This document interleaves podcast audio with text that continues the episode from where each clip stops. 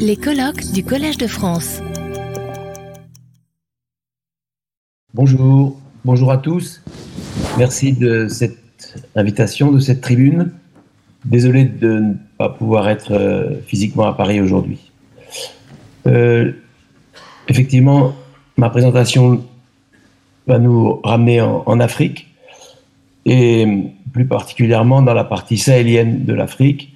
Et je ne vais parler euh, ici que de, ma, de mon expérience personnelle et de ce que nous avons pu depuis bientôt 25 ans développer en termes d'adaptation euh, des questions de construction, d'architecture, de logement, et plus largement euh, de ce que nous avons pu développer euh, en Afrique sahélienne. le contexte sahélien est extrêmement lourd.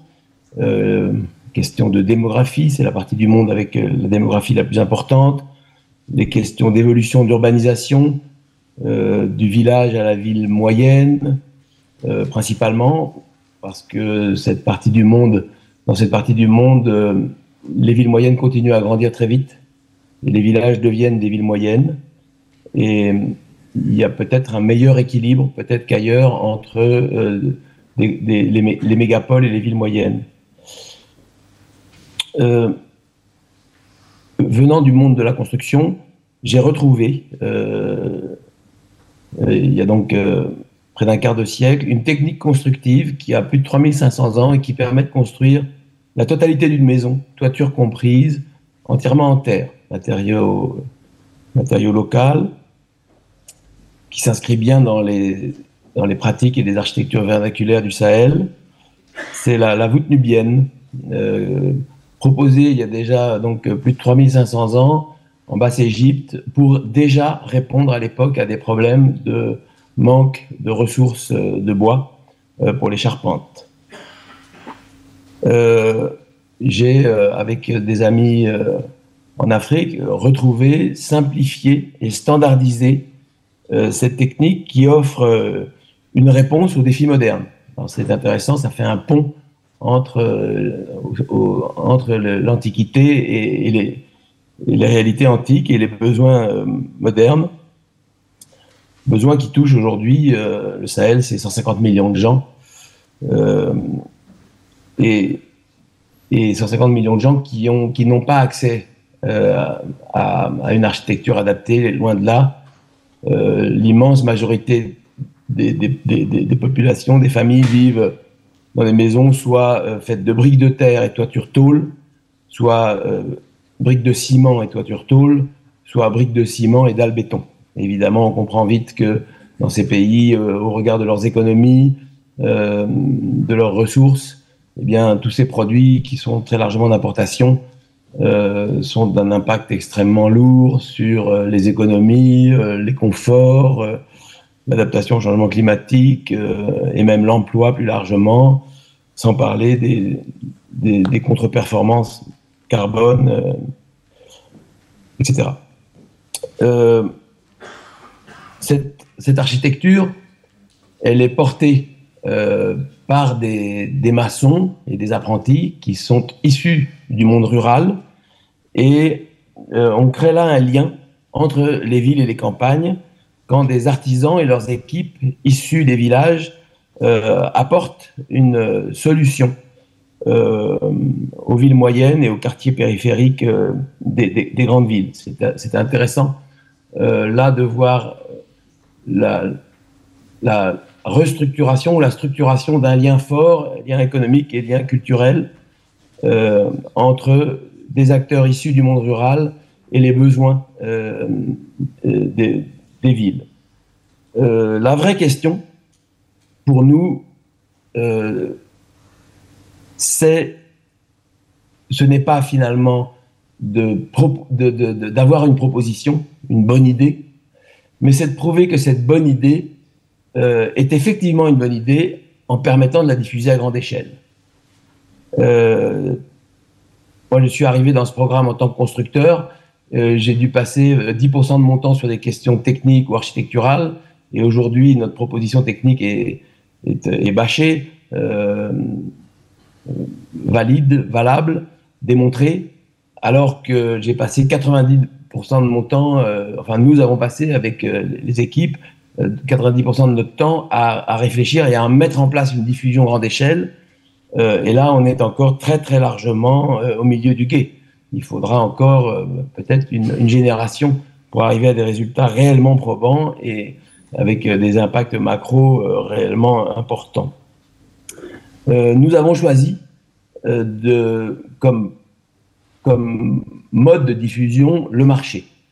le marché et les trois composantes, et ces trois composantes, une offre, donc une filière, une, une, filière constituée, autonome, endogène, et, croissante, euh, une filière et euh, les acteurs de la formation professionnelle qui l'accompagnent.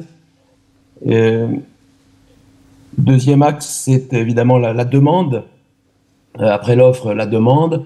Et avec des typologies de clients ou de maîtres d'ouvrage extrêmement différents, on n'approche pas les besoins ou la capacité d'implication d'un paysan qui, va, qui va participer largement à la construction de sa maison à un, quelqu'un de la middle class qui, en ville, euh, euh, va attendre quelque chose de clé en, main ou un bâtiment euh, communautaire, santé, éducation, agriculture, administration, etc.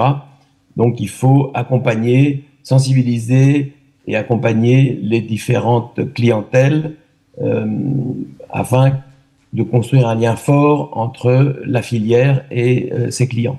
Puis le troisième, troisième axe très important, c'est l'environnement d'affaires avec une multitude de parties prenantes, euh, aussi bien acteurs politiques euh, que partenaires de développement, que acteurs de la société civile, qu'acteurs des médias, euh, et ça tout autant au niveau local qu'au niveau régional, national et, international.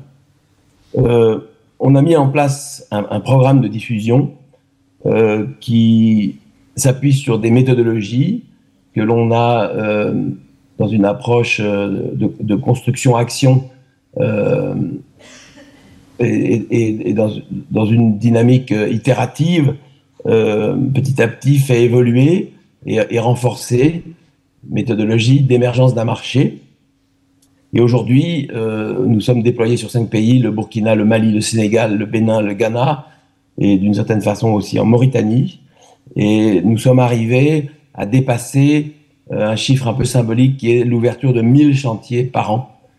Euh, ça, c'est tout à fait euh, unique, je pense, sur un, secteur de l'éco-construction en Afrique. malheureusement, les, difficultés politiques et de relations entre les États aujourd'hui, entre la France et les pays africains de, la bande sahélienne, l'Europe et ces, mêmes pays, euh, font que c'est peut-être beaucoup plus compliqué encore aujourd'hui qu'il y a quelques mois ou quelques années pour travailler là-bas. Euh, mais toute contrainte nous est grâce. Cela nous force à, être toujours plus ingénieux, à nous appuyer toujours plus sur les forces vives locales euh, euh, et, nos partenaires et nos, collègues et, le, et, et, et, cela force à ce que nos approches méthodologiques s'inscrivent toujours plus avant euh, dans les réalités euh, socio-économiques et culturelles des pays sur lesquels euh, collectivement on agit. voilà. évidemment que cette approche, tout, ce programme, cette, proposition technique, elle est en même temps réduite, entre guillemets, à, cette, à cette, bande sahélienne, même si nous savons que aujourd'hui on pourrait déployer notre programme euh, dans d'autres régions de, de, de, l'Afrique, toutes les régions euh, de climat un peu sec, à part la partie subtropicale, et puis dans d'autres pays du monde, dans sur d'autres continents. Euh, mais c'est vraiment en même temps quelque chose d'important parce que on voit à quel point tout est lié.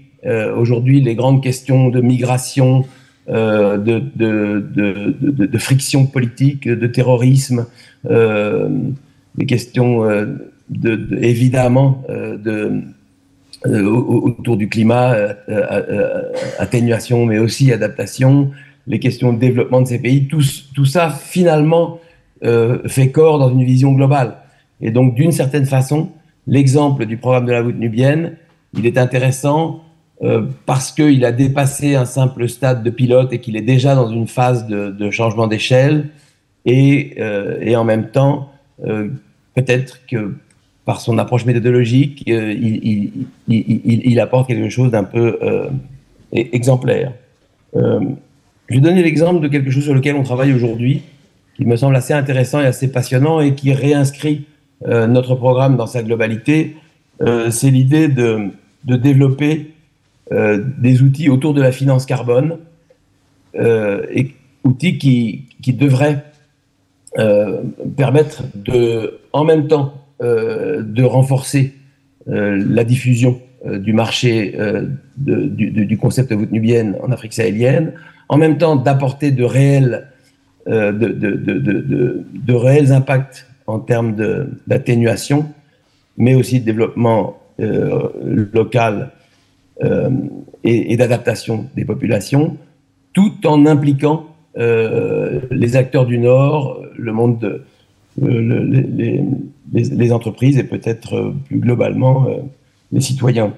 Euh, l'idée, c'est que les, les Africains euh, comme nous, euh, besoin, afin que, le marché de la voûte nubienne, afin qu'il, grandisse, il y a besoin d'incitation.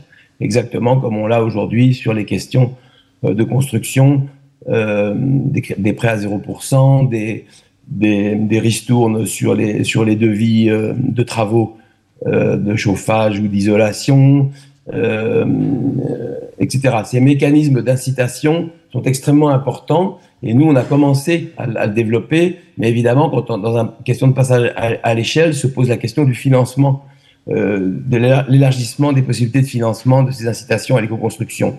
On parle de 300 euros par famille et par maison. Hein. Euh, et c'est en même temps quelque chose d'extrêmement vertueux parce que ça permet non seulement la prise de décision des familles, mais aussi la garantie euh, de salaire des, ouvriers, des, artisans, la croissance de leur business model, des impacts économiques locaux, de l'adaptation donc, etc. Et donc l'idée, c'est une incitation permet une maison euh, la maison elle-même euh, a un bénéfice carbone auquel sont associés les co-bénéfices euh, des, développement et adaptation.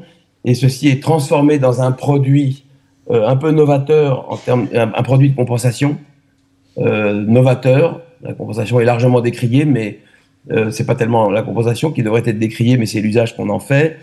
Euh, et, là, on a euh, un produit qui, je, me répète, intègre euh, atténuation, adaptation et développement. Et le financement de cette compensation carbone est réinjecté dans des mécanismes d'incitation. Voilà, c'est assez nouveau. Si on arrive à mettre ça en place de manière un peu solide, ça serait la première fois, en tout cas en Afrique sahélienne, que des citoyens eux-mêmes et les États participe euh, à un mécanisme de, un mécanisme de financement carbone euh, endogène. Euh, on a de grands espoirs dans, cette, dans, l'émergence de ces outils qui permettraient une accélération importante de, de, la croissance de notre programme. voilà ce que je peux vous dire pour l'instant et je reste à disposition pour des questions. Retrouvez tous les contenus du Collège de France sur www.colège-2-france.fr.